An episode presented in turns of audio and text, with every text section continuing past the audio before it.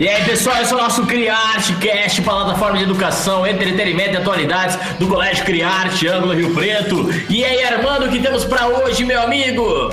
E aí, gente, bom dia, boa tarde, boa noite, nossos queridos ouvintes, pais, mães, alunos, amigos, convidados. Esse é mais um, mais um podcast e um podcast super especial. Hoje vamos tratar sobre racismo e temos grandes convidados que vão continuar a conversa daquele debate que foi feito há um tempo atrás. Com a gente hoje tem o professor Denis Anjo. Denis, fala um oi pro pessoal aí. Boa noite, boa tarde, bom dia, tô aqui. tá a gente também o professor Luiz Gustavo de Brito. Olha que nome maravilhoso. Fala um oi. Olá. Bom dia, boa tarde, boa noite. Prazer estar com vocês. Com a gente de Catanduva, a grande Thaís. Fala oi, Thaís. Já falei que é terra boa, hein? Ah, tem conterrâneo aqui. É. Oi, pessoal, tudo bem? Muito bom estar com vocês. Também com a gente tá aí Juliana. Fala um oi, Ju. Olá, pessoal. Bom dia, boa tarde, boa tarde a todos. E é com um grande vozeirão, né? Deixamos por último para poder deixar aquela alegria a todo mundo. Tom, fala um oi, Tom. Oi, gente. É um prazer estar aqui com todos vocês. Armando, essa voz humilha a gente. Para, velho. Não, não tem jeito, cara. Não dá pra apresentar perto de um cara desse, né? Toda a classe, o estilo do homem. E com a gente, como sempre, o nosso editor de áudio, vídeo, Photoshop, faz desenhos, música, é, é pai, marido, cozinheiro, amante do café, o grande Anderson Baré. Ó, rimou até, meu Deus, quanta coisa. Daqui um dia eu vou me encontrar na rua, vou pedir dinheiro aí. Não tenho. Daqui a pouco é um podcast só te apresentando, eu vou aumentando cada apresentação. E junto com vocês, né, sempre aqui falando, que às vezes se esquece de apresentar eu, professor Armando, aqui só organizando toda essa loucura. E hoje vai ser um podcast que nós não vamos falar, né? Vamos dar voz a todos os nossos convidados. A partir de agora a gente fica em silêncio e vamos só aprender. Denis, começa aí, meu querido.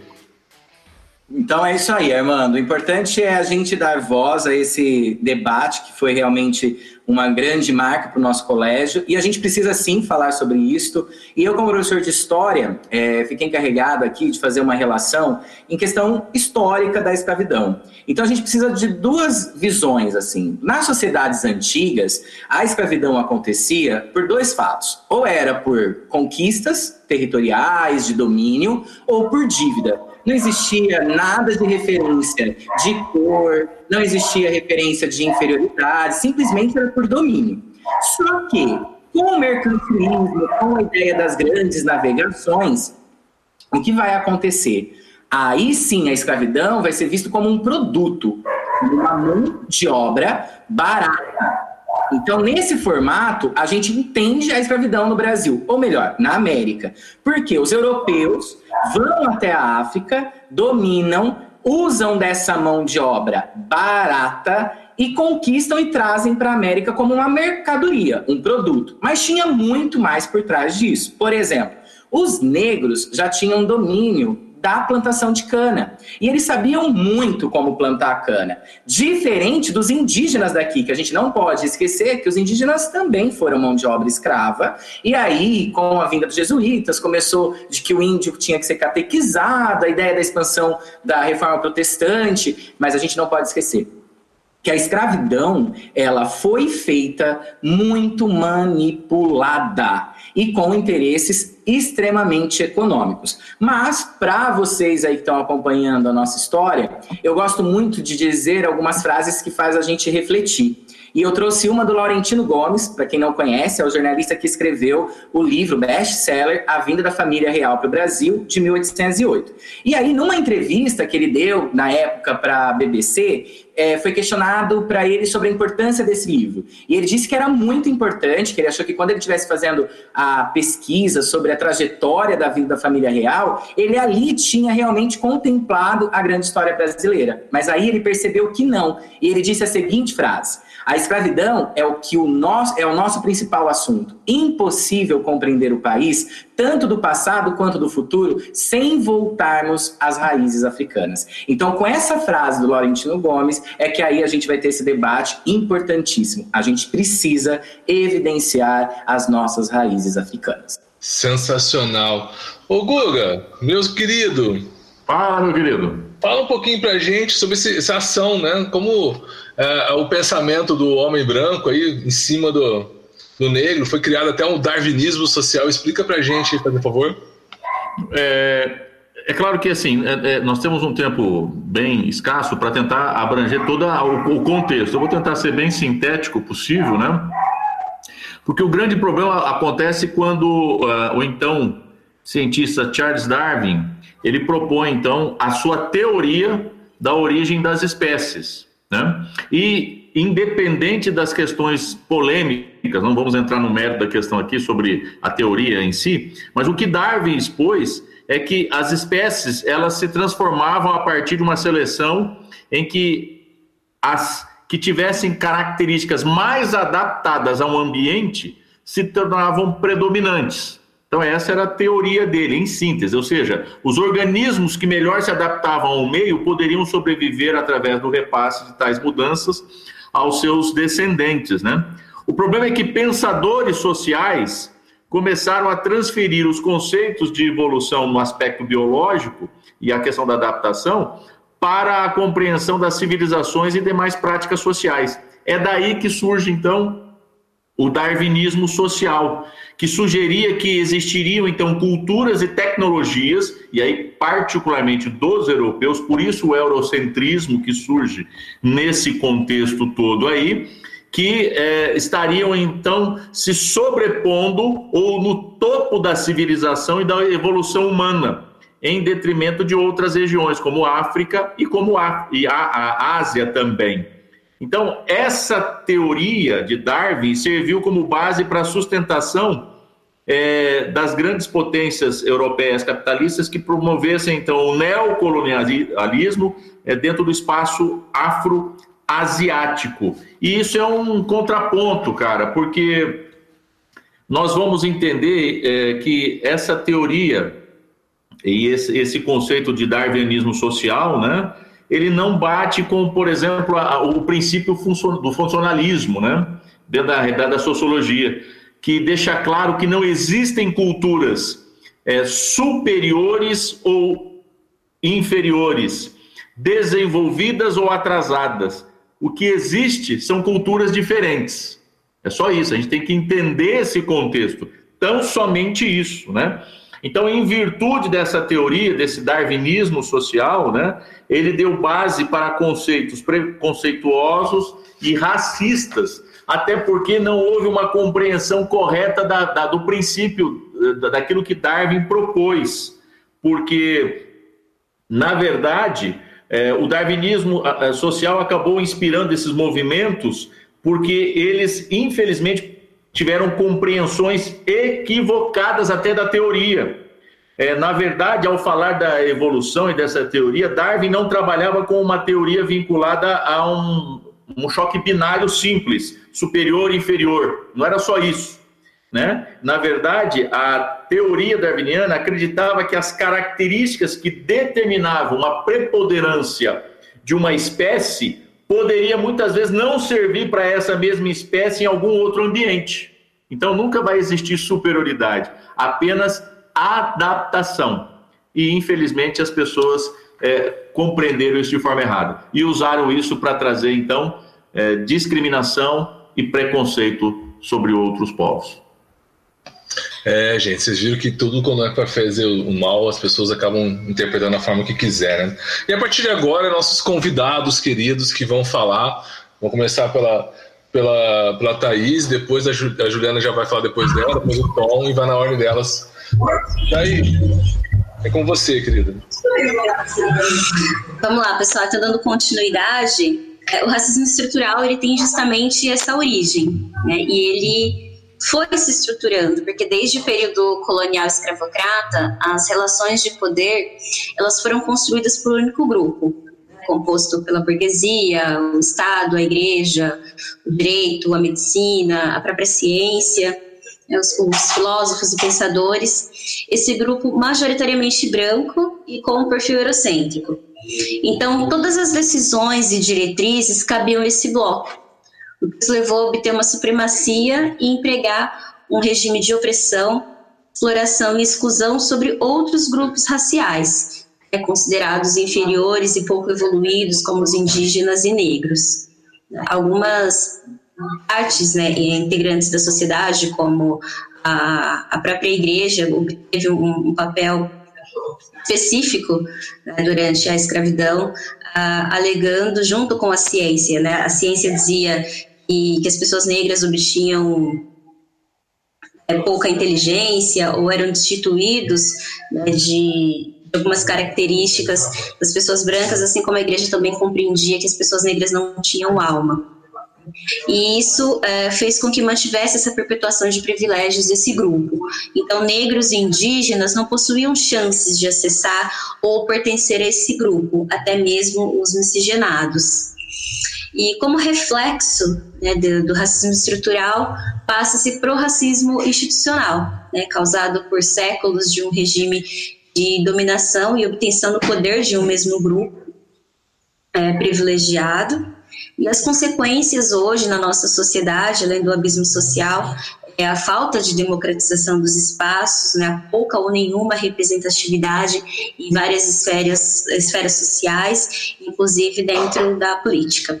Partindo desse princípio né, que foi falado, da sociedade que se estrutura, né? A sociedade brasileira, ela começa se estruturando com essas com essa relação, né, de brancos, né, de indígenas, de brancos e dos africanos que foram trazidos para cá.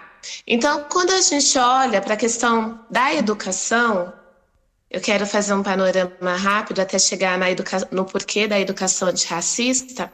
A gente vê que essa sociedade, que ela é racista e tem esse sistema que é o racismo estrutural, ela começa a impedir o acesso das pessoas negras que aqui estavam como pessoas que foram forçadas a vir aqui por meio de leis que impediram o acesso à educação e à terra. Isso durante o período do Império e no período da República também. Então a gente vê que um dos mecanismos para a gente superar essa desigualdade histórica, porque essa sociedade se estruturou, usou do poder, usou das leis como uma forma de impedir o acesso das pessoas negras à educação. Então, quando a gente vê esse processo, a gente vê que o movimento negro, desde o final né, do Império, começa a ser uma luta, que é a luta dos abolicionistas pelo direito à educação. Então, quando a gente chega né, com a Constituição e quando a gente tem a lei de diretrizes curriculares para, para o ensino das relações étnico-raciais nas escolas, que é de 2003, por que, que a gente tem essas leis, né? Que, vai, que a gente fala que são as ações afirmativas. Porque ao longo do processo histórico, foi negado às pessoas negras o, dire, o direito e o acesso e permanência na educação. E nós sabemos que a educação é um meio de mobilização social, né? A pessoa consegue modificar a sua estrutura social através do acesso ao conhecimento. Então, a gente vê que, do mesmo jeito que teve leis lá atrás que impediram esse acesso, aí a gente começa a ter leis para garantir esse acesso. Né? E é, essas leis vêm com a questão da, também da Constituição, né? que vem reafirmar o racismo, né? que reconhece o racismo como crime e que permite também para essas pessoas que, ao longo da história foram excluídas do processo educativo, que elas tenham acesso também à escola através da educação de jovens e adultos e também quando traz e reconhece a diversidade étnica do país. Então, nós temos essa lei de diretrizes, temos a lei 10.639-03, que institui nas unidades escolares o ensino de história e cultura africana, tanto de África como do Brasil. E por que, que é importante a gente ter esse estudo do ensino e cultura da África e dos afros brasileiros? Porque ao longo da história nós tivemos um apagamento sobre a história, a identidade, os intelectuais negros que nós tivemos na nossa história. Então, quando a gente, a gente traz o estudo de ensino e cultura da história africana para as escolas, a gente faz uma, a gente tenta recuperar todo esse pagamento histórico dos povos africanos aqui no Brasil e dos afros brasileiros também. E a educação antirracista, ela é importante porque ela dá a possibilidade de a gente reconhecer e de sair dessa, versão, dessa visão que é eurocêntrica. O mundo, ele tem uma pluralidade de culturas, de pessoas, e a educação antirracista, ela vem para reafirmar essas outras culturas como culturas também que são importantes e que validam a constituição do povo brasileiro. E a educação antirracista também, ela vem para melhorar as relações dentro da escola, no viés que a gente não pode compactuar com ações racistas. Então, as piadas, né, que as pessoas, algumas pessoas fazem em relação ao fenótipo do negro, né, ao cabelo, ao nariz, as piadas, falas que são do senso comum. Então, quando a gente tem essa educação antirracista, para além da história, cultura e valorização do povo africano e afro-brasileiro, que são muito importantes na trajetória do Brasil, porque foi através também desses povos que a gente construiu o nosso país. É importante também a gente combater esse sistema racista que exclui, que fere, que machuca e que traz consequências e sequelas para a nossa sociedade. Bom, então falando sobre todas essas questões que a gente está analisando aqui, falando sobre o racismo estrutural mesmo, que querendo ou não, ele está tão enraizado que às vezes a gente acaba nem percebendo, e quando percebe a gente acha isso tudo muito natural, a gente tem que entender que um passo tem que ser tomado. O racismo ele começa através de uma ofensa, por exemplo, mas ele tem que, ele deve terminar com a justiça. Mesmo sabendo que no Brasil essa justiça é, entretanto, meio duvidosa, existem vários pesos, mas a gente não pode deixar de tomar um passo à frente na luta para combater o racismo. Seja ele cara a cara, seja ele virtual, a gente tem que lembrar que o racismo é algo para ser combatido. Então, como que a gente faz isso? Por exemplo, se ele está acontecendo naquele momento, é, é importante que a gente entenda que a gente tem que comunicar às autoridades. O primeiro passo é ligar para o 90, é chamar a polícia, porque a própria polícia vai ter encaminhamento para que essa denúncia seja oficializada. Mas se ele já aconteceu e, infelizmente, muitas pessoas que sofrem do racismo deixam para registrar posteriormente, mas ainda existe um caminho. Se ele já aconteceu, a gente tem que procurar uma polícia civil, seja de qualquer cidade, qualquer localidade, ou um telefone que existe aqui no Brasil, né, território nacional, que é o Disque 100. É rápido, é fácil e é necessário. Alguns estados aqui do Brasil também possuem é, delegacias mais específicas, né, que são delegacias cibernéticas. É, não são todos, né, infelizmente, mas aqui no estado de São Paulo a gente tem, mas a gente também tem o empecilho de que a pessoa teria que se deslocar. Então, no, no meu campo de visão, nada mais justo do que você procurar uma polícia civil na sua cidade. Se não tiver, diz que 100, pega o telefone ali, ligação gratuita, 100, muito fácil de ser comunicado. Existe também uma plataforma que ela se chama SaferNet. Ela é rápida, ela é online, ela recebe vários, várias denúncias de crimes é, virtuais, racismo, pornografia infantil, xenofobia, neonazismo, homofobia, vários crimes que acontecem em ambiente virtual. Quando a gente trata de ambiente virtual, a gente tem que entender que essas plataformas, vamos dar nomes a, ela, Facebook, a elas. Facebook, por exemplo, se a gente vê qualquer espécie de crime virtual sendo cometido, a gente tem o dever de denunciar aquela publicação, aquele comentário, aquele perfil, para que ele seja banido pela rede social. Quanto maior volume de denúncia, maior será a agilidade da rede social de captar aquela denúncia. Então, por isso que a gente não pode deixar batido. E essa plataforma SaferNet, ela inclusive ela é meio que interligada com o Ministério Público Federal, porque eles consultam as denúncias efetuadas nessa plataforma. Então, é importante que a gente entenda que o racismo, quando presenciado, ele tem que ser denunciado, porque ele não pode, quanto mais passar, des, desmerecer a situação, maior vai ser essa capacidade das pessoas de propagar isso, que é, querendo ou não, algo de muito mau gosto para que outras pessoas sejam minimizadas por causa da sua cor, por causa da sua aparência, por causa daquilo que nada mais é um presente de Deus nessa vida que a gente está vivendo. Agora a gente passa para a segunda parte de fala dos nossos convidados e é com a Juliana e a Thaís vão falar sobre a, a luta das mulheres negras. Como combate para a educação antirracista, nós podemos pensar que é importante a gente conhecer a cultura e a história do povo negro, né? Então, como eu falei há pouco, a história, a cultura do povo negro, ele é, ela é muito ampla. Nós temos é, muita representatividade histórica. Então, ao longo da história, nós tivemos grandes mulheres negras, né, que participaram da história. Uma delas é a Luísa Maim. Ela, ela participou da Revolta dos Malês, que foi uma revolta que foi organizada na Bahia pelos africanos que eram muçulmanos, né, que eles eles sabiam ler, escrever em árabe.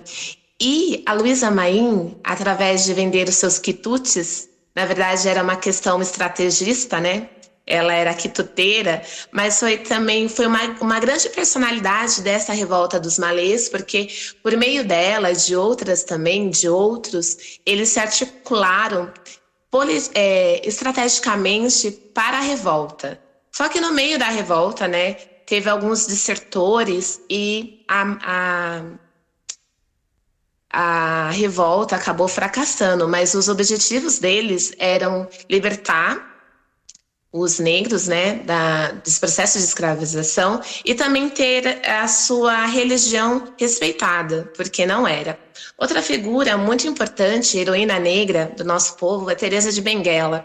A Teresa de Benguela, ela foi uma grande líder no estado do Mato Grosso, no quilombo do Piolho, e ela liderou esse quilombo e ela tinha uma organização política no, no quilombo muito interessante, que se assemelhava à questão do parlamento. Então, tinham deputados, tinham conselheiro e as decisões eram tomadas de uma forma democrática. Então, o quilombo do piolho, ele resistiu por mais de 20 anos, então também é uma grande figura. E a gente também tem ao longo da história, né, outras personalidades negras, né, como Zubim dos Palmares, né, que o Quilombo dos Palmares foi um dos maiores e mais conhecidos, mas a gente vê que ele teve uma resistência né, de mais de 120 anos, com mais de 30 mil pessoas. E aí a gente vem também para a figura do João Cândido, que também é muito importante, que participou da revolta da Chibata, numa época que os marinheiros eles eram castigados, sofriam agressões físicas. E a gente tem o Dragão do Mar, que foi do Ceará, de Fortaleza, que organizou junto com os jangadeiros uma, uma revolta porque o que, que acontece? No Ceará, eles passaram por um processo de cólera, de doença e de seca. Então, alguns senhores libertaram as pessoas escravizadas, porém outros queriam vender. Então, o dragão do mar, ele junto com os outros jangadeiros, eles falaram: não vai embarcar mais nenhum nenhum negro para ser vendido para o sul, né? Que seriam então vendidos do Nordeste para São Paulo. Então a gente vê que então ao longo da história sempre houveram personalidades, pessoas lutando pela liberdade. Eu acho que isso é muito importante reforçar. E a gente também tem, por exemplo, aqui em São Paulo, a gente passa pelo túnel Rebouças. Então, André Rebouças também foi um abolicionista, ele foi responsável pelo, pelo sistema de captação de água é, do Rio de Janeiro, trabalhou na construção das docas, ele foi abolicionista, higienista, biólogo, engenheiro, matemático. Nós temos mais para frente também a figura de Abdias do Nascimento, que teve a questão do teatro experimental negro. Eu estou falando muito rapidamente, gente, porque depois se vocês tiverem interesse, vocês podem estar tá fazendo a pesquisa, porque nosso tempo ele é curto. E a gente tem a grande, que para mim assim é uma mulher incrível, fenomenal, que é a Carolina Maria de Jesus, que teve várias obras, né? Mas a mais conhecida se chama Quarto de Despejo, e ela faz uma crítica a São Paulo da década de 50, 40, retratando a vida na metrópole, nas favelas, através de uma linguagem poética, social e política na sua obra. E também temos os os livros Diário de Bitita, Casa de Alvenaria, livros de provérbios. Ela também foi cantora, então ela foi assim uma multiartista. E nós temos também assim a questão do Emanuel Araújo, que foi o idealizador do Museu Afro no Parque do, do Ibirapuera. No ramo da música nós temos que eu acho que vocês devem conhecer, Emicida, Racionais MCs. Nós temos também, é interessante que vocês conheçam o projeto do Islã. Eu indico para vocês o Islã da Guilhermina, que tem uma potência poética de jovens pretos e não pretos também, que fala muito sobre a questão da atualidade é, da juventude negra. E é bem interessante vocês conhecerem também. E no campo das artes, nós temos é, Jean Michael Basquiat, que tem a questão da arte moderna, arte pop, que é um pintor da década de 80.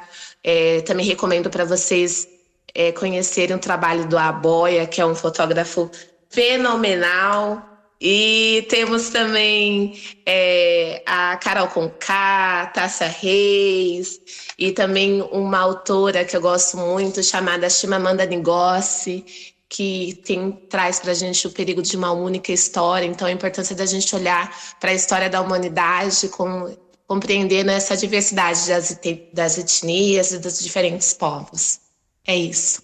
Bom, vamos lá. É, então, estou fazendo um adendo sobre a fala da Ju. Agora, no dia 25 do 7, é comemorado né, o dia de Teresa de Benguela, essa heroína esquecida da nossa história, da nossa literatura, assim como outras mulheres, como a Caltune, a avó do Zumbi dos Palmares, a Dandara. Exemplos é, um pouco mais recentes, né, como a Lélia Gonzalez, a Sueli Que foram mulheres que abriram as portas para o feminismo negro aqui no nosso Brasil e, e empoderado né, muitas mulheres a não só ingressar na militância, mas a reconhecer a sua voz como parte da, da construção do conhecimento e de um ativismo dentro da sociedade, né, para mudanças sociais e políticas. Quando a gente fala da luta da mulher negra, ela é antiga e ela é árdua. Né? Mesmo antes pensar em lutas coletivas organizadas dentro de movimentos ou grupos, antes mesmo de se contestar questões de direito, as nossas ancestrais elas já assumiam esse posicionamento de defesa dos seus e de si mesma. Então, é, essas mulheres trazem né, uma força, talvez até aí que se foi criado o, o mito da mulher negra extremamente forte, né, psíquico e fisicamente eh, vieram a, a partir desse olhar. E dizer que nós não somos tão fortes assim, nós também temos as nossas mazelas pessoais, né, as nossas os nossos limites, né? Então é importante também salientar que a mulher negra não é essa construção que a sociedade fez em torno dela de, de força, né? Claro que a gente vem batalhando séculos pelo nosso local dentro da, da sociedade Inclusive, a Sojourner Truth, se vocês tiverem oportunidade de acessar esse material, ela tem um, um discurso potencialmente muito forte, muito tocante sobre a construção da mulher negra. Quando a gente para para falar né, do, do, feminismo branco, que as mulheres é, gostariam de direitos como escolher seus maridos, claro que isso é importante, nós também somos mulheres. Mas quando a gente faz esse recorte, a Sojourner traz esse desabafo. Né? Ela, ela nunca foi tratada como uma mulher, não abriam a porta para ela, não puxavam a cadeira, não ajudavam a descer é, da carruagem ou a atravessar a rua, né? Por que, que ela não era considerada uma mulher? Então, desde então, a mulher negra ela é vista como o outro. Então, nós temos sim um olhar é, urgente para desconstruir essa imagem não só da, da fortaleza, é, da estereotipação objetificadora também os corpos das mulheres negras foram submetidos. E a gente tem também um outro desafio, que além de, de democratizar e ocupar alguns espaços com pouca ou nenhuma representatividade, e assim a gente pode pensar em construir e participar nas decisões sociais e políticas também. Sensacional. É, Tom, fala um pouquinho para a gente sobre a parte do preconceito na, na, área de trabalho, na parte acadêmica, como que o combate está sendo feito. É interessante a gente analisar que essas pautas de urgências, né, que a Thais tão citou brilhantemente, a gente consegue ver em inúmeros aspectos, né? A nuance do racismo é tão forte, tão impactante, esse olhar eurocêntrico, que ele reflete até mesmo no trabalho, até mesmo no âmbito de pesquisa, porque quanto menos oportunidade, por exemplo, falando então de políticas afirmativas de inclusão, de ações que vão fazer com que pessoas da periferia, com pessoas de baixa renda, com que pretos sejam inseridos nesse ambiente de estudo, a gente pode dizer, por exemplo, vamos falar um cenário mais atual. É, a busca mundial atualmente é sobre vacinas que vão prevenir a Covid. A gente quase não consegue escutar cientistas que foram inclusivos em razão de bolsas, que cientistas que tiveram essa carga mais emocional representativa em relação à cor preta. Por quê? Porque, querendo ou não, isso é um padrão mundial. Porque se a pessoa não tem essa inclusão, ela nem vai ter a chance de poder buscar depois algo para poder ser a cura de, de alguma coisa. Ela nem vai poder ter a oportunidade de ser uma pessoa que vai ter o seu nome cravado na literatura, na arte, em qualquer ciência que seja, né? E dentro desse ambiente acadêmico, se a gente analisar quanto menos, menos possibilidade de inserção, mais a pessoa vai estar tá ali submetida a ficar na, estagnada naquele ambiente dela. E já no ambiente de trabalho é a mesma coisa. Essas pautas elas se conversam, porque imagina só, se a gente olhar para o nosso lado e começar a indagar, quantas pessoas, por exemplo, do sexo oposto trabalham comigo? Eu sendo homem, quantas mulheres trabalham comigo? Quantas mulheres pretas ocupam cargos de chefia. Então a gente começa a fazer perguntas que, se a gente parar para analisar mais profundamente, a gente vai ver que, que essa visão eurocêntrica, querendo ou não, negativamente acaba influenciando essas pautas do nosso cotidiano. Então, por isso essa luta, novamente falando, é importante. A gente tem que ressaltar sempre o nosso poder de fala, de poder buscar novas oportunidades para poder incluir a sociedade como um todo. Seja ela mulheres pretas liderando, homens pretos liderando, para que a gente consiga alcançar mais oportunidades, mais representatividade. A gente escuta bastante essa palavra né, atualmente e acaba entendendo o poder dela na vida de outras pessoas que vão ser impactadas no futuro com aquilo que elas estão aprendendo hoje no presente. Ô, Tom, eu queria te fazer uma perguntinha, só para você amarrar esse finalzinho nosso. Eu sei que não está no nosso script, mas você poderia falar um pouquinho sobre o, o grande debate da cota? Perdão, não entendi. Sobre as cotas. Sim, eu acho importante porque, na minha visão, eu vivendo a situação, se alguém me perguntar, a cota é necessária ou não é? Eu vou, eu vou ser direto e reto. Para mim é. Por quê? Porque se eu, por exemplo, olha aqui, eu vou ser bem, vamos dizer assim, simplista. Eu, como negro, se eu tivesse a possibilidade de ter a mesma oportunidade de uma outra pessoa que tem a mesma classe social que eu, mas é de uma cor diferente, eu não iria querer uma cota. Cota não é esmola. Essa frase repercutiu muito, né? Cota é uma política de inclusão. As cotas elas possibilitam pessoas a alcançarem, a maximizarem as potências dela. A gente não está pedindo, a gente não pede dinheiro, a gente não pede auxílio, a gente pede a importância da representatividade em ambientes da qual nós não somos é, autorizados a circular. E a escola, uma faculdade, qualquer ambiente de estudo, nada mais é do que um processo de evolução. Então, se a pessoa não tem nem a possibilidade de colocar um pezinho ali dentro para poder evoluir o seu histórico, como que dirá ela vai conseguir alcançar novas oportunidades para poder tentar mudar aquela realidade tão fadada que as pessoas acabam é, erroneamente, né, caracterizando como a população preta mais que acaba cometendo mais crimes, população negra é a mais pobre, a população negra é a que mais faz isso ou que faz aquilo, mas todas as características negativas. Então, quando a gente começa a entender o poder da educação na evolução dessas mentes, na evolução de oportunidades e na evolução de novos cenários, a gente começa a entender que até nessa concessão de cotas, essa visão eurocêntrica acaba sendo negacionista, por quê? Porque eles sabem já de antemão que com toda essa política sendo mais abrangente, a população preta vai conseguir se evoluir. Então, querendo ou não, é uma pauta deles, né, uma agenda deles tentarem, pelo menos, né, deixar a gente ali, dentro do nosso próprio quadrado. Então, por isso, novamente, a luta é necessária. Muito obrigado. É, Ju, você quer falar alguma coisa sobre a cota? Aperta o botãozinho. Quero. Pode falar.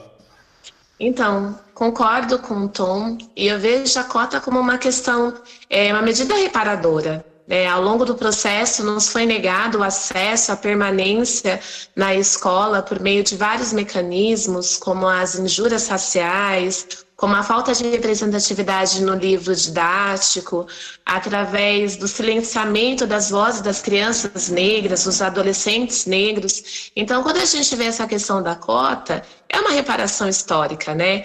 É como se o Brasil tentar devolvesse para a gente o direito que nos foi negado ao longo do, do, do, processo histórico no Brasil.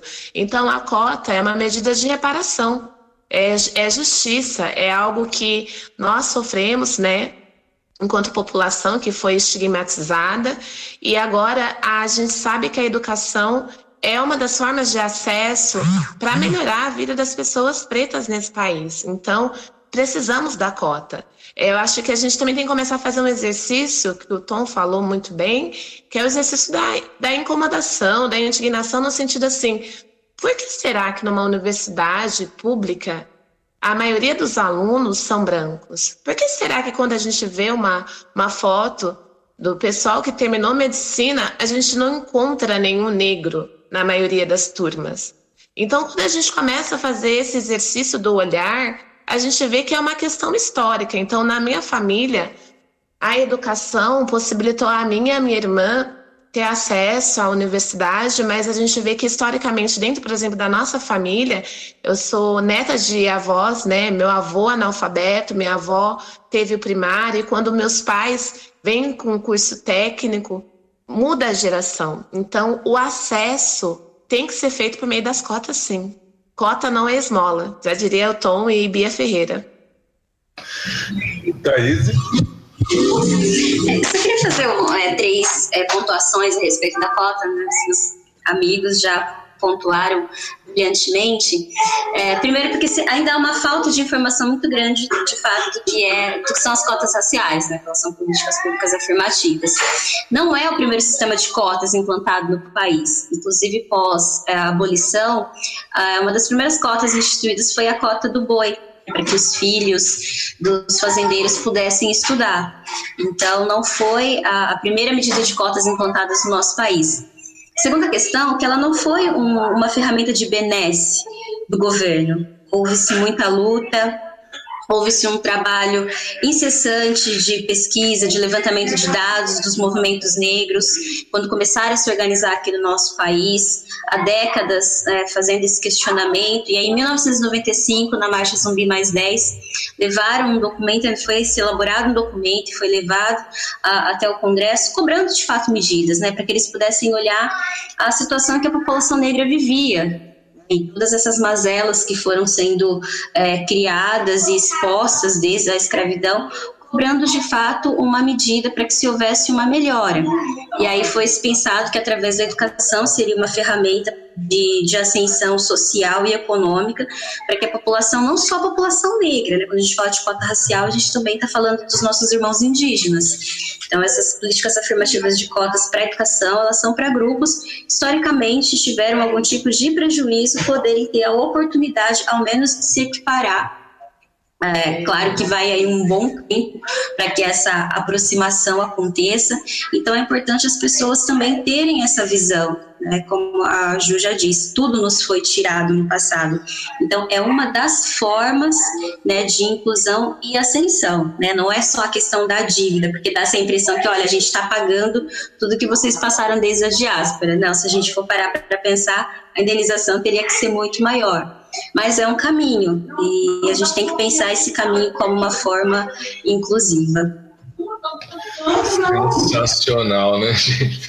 Olha esse podcast, sensacional. Esse pessoal tem muito para falar, teremos muito mais tempo ainda. Se, se pudesse levar esse podcast para mais de duas horas, teria muito assunto. Mas como nosso podcast está começando a chegar ao fim, eu queria perguntar, antes de a gente começar o nosso agradecimento, nossa despedida, perguntar para o Luiz Gustavo se teria alguma, alguma coisa para falar ou perguntar.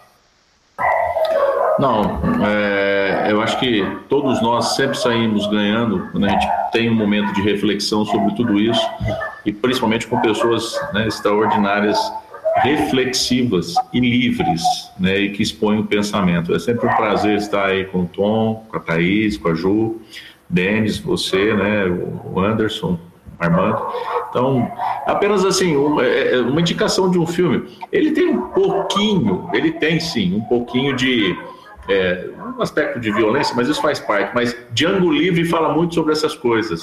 Vai falar muito sobre é, a ideia de racismo, é, a ideia de etnocentrismo, de achar que uma etnia é maior que a outra. Há uma cena lá muito chocante até quando o senhor lá vai explicar por que, que o preto é inferior inferior, ele pega uma caveira e vai tentar explicar. É um absurdo, né? É uma, é uma loucura. Então é um filme que vai explicar um pouquinho, falar sobre isso que a gente falou hoje também.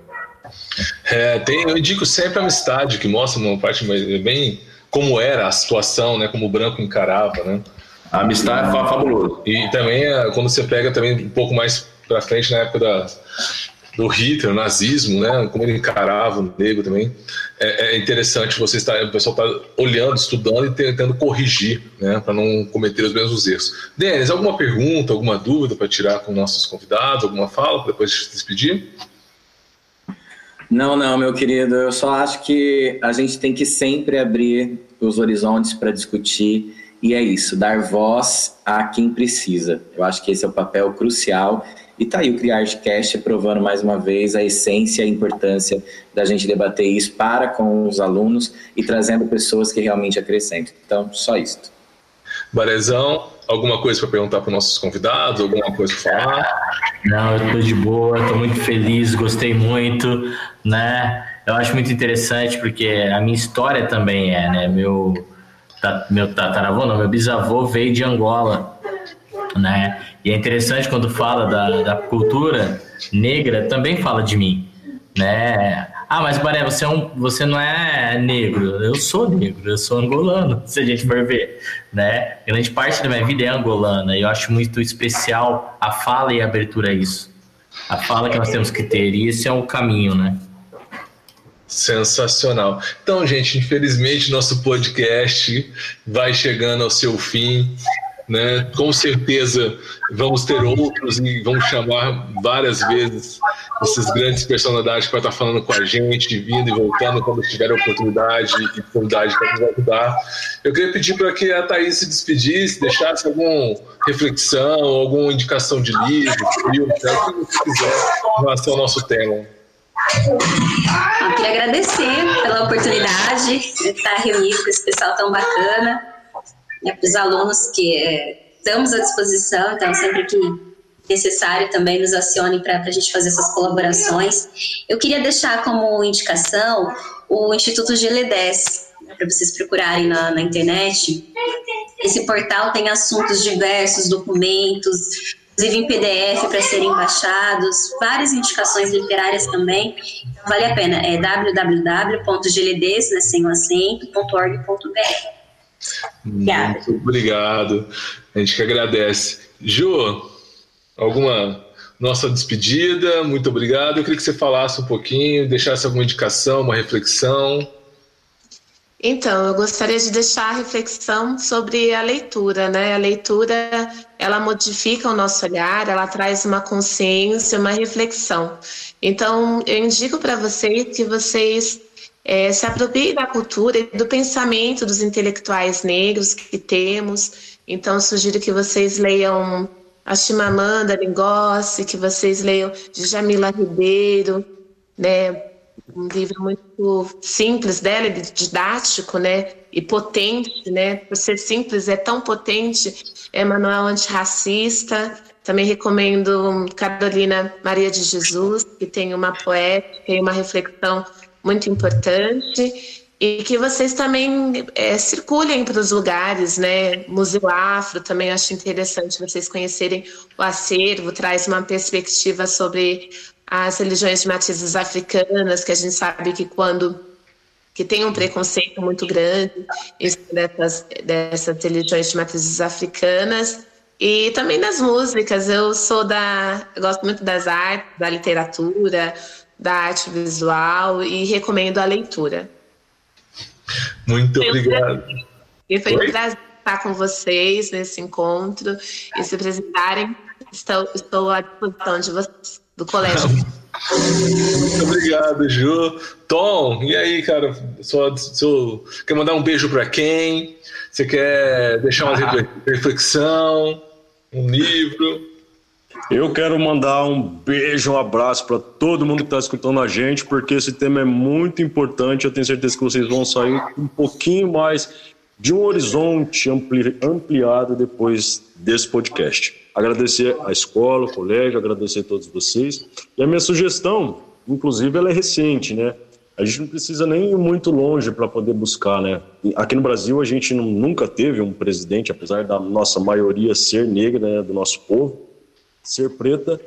Aqui no Brasil a gente nunca teve um presidente negro. E tem um documentário da Netflix que chama Michelle Obama Becoming, que é extremamente bom, muito bom, assim, 10 estrelas, não são 5. É aquele tipo de documentário que quando você termina você fala, eu preciso ser presidente, porque você fala, você tem a vontade, você não consegue assistir e ficar parado, você quer mexer, você quer fazer acontecer, você quer fazer com que as estruturas sejam abaladas literalmente para que uma nova história seja reconstruída. E é muito bom, é fenomenal. Eu que sou entusiasta do poder feminino, do sagrado feminino e da nossa cor de pele, eu recomendo vocês assistirem esse documentário Michelle Obama, muito bom, Become. Muito, muito bom as indicações, né, gente? Pesadas, eu acho que todo mundo teria que dar uma, uma, uma, uma abertura, poder ler esses livros indicados, ver o documentário, que vai só engrandecer vocês Guguinha, tem que falar um pouquinho alto, que às vezes ele não escuta a gente. Guga!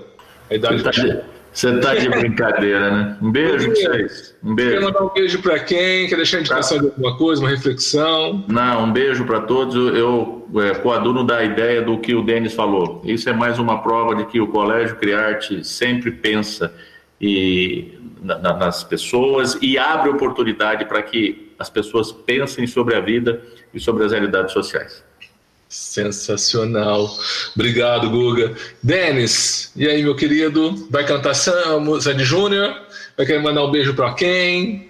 Não, eu quero mandar beijo para ninguém, mas quem puder assista o DVD que aparece eu lá no DVD de Sandy Júnior, tá bom? eu e a Liara, para deixar claro. Denis, obrigado pela oportunidade por estar aqui com a gente. Quero agradecer a todos os nossos ouvintes, o pessoal que participou hoje do nosso podcast, que só enriqueceu nossos alunos. Eu vou repetir isso várias e várias vezes. Está disponibilizando o tempo de vocês durante essa pandemia, trabalhando em casa. A gente sabe que está todo mundo cansado, que a gente não pode parar nunca com essa luta. E a luta é de todos, não é só do grupo do, do povo preto, não. Galerinha, muito obrigado para os nossos mais de mil ouvintes do podcast. Continue nos acessando. E o pessoal da França, se não entendeu, depois manda mensagem pro Baré que ele tratou isso tudo. Temos ouvintes da França. Baré, queridão, é com você. É isso aí, pessoal. Esse foi o nosso CriArteCast, falando sobre racismo. Estamos aí nos siga nas nossas nas plataformas de streaming como Deezer, Spotify, iTunes, Google Podcast. Siga lá, não nos deixe de seguir. Acompanhe toda quarta-feira um novo episódio. Esse é o CriArteCast, plataforma de educação, entretenimento e atualidades vinculado ao Colégio Criarte Ângulo Rio Preto. Abraço a todos!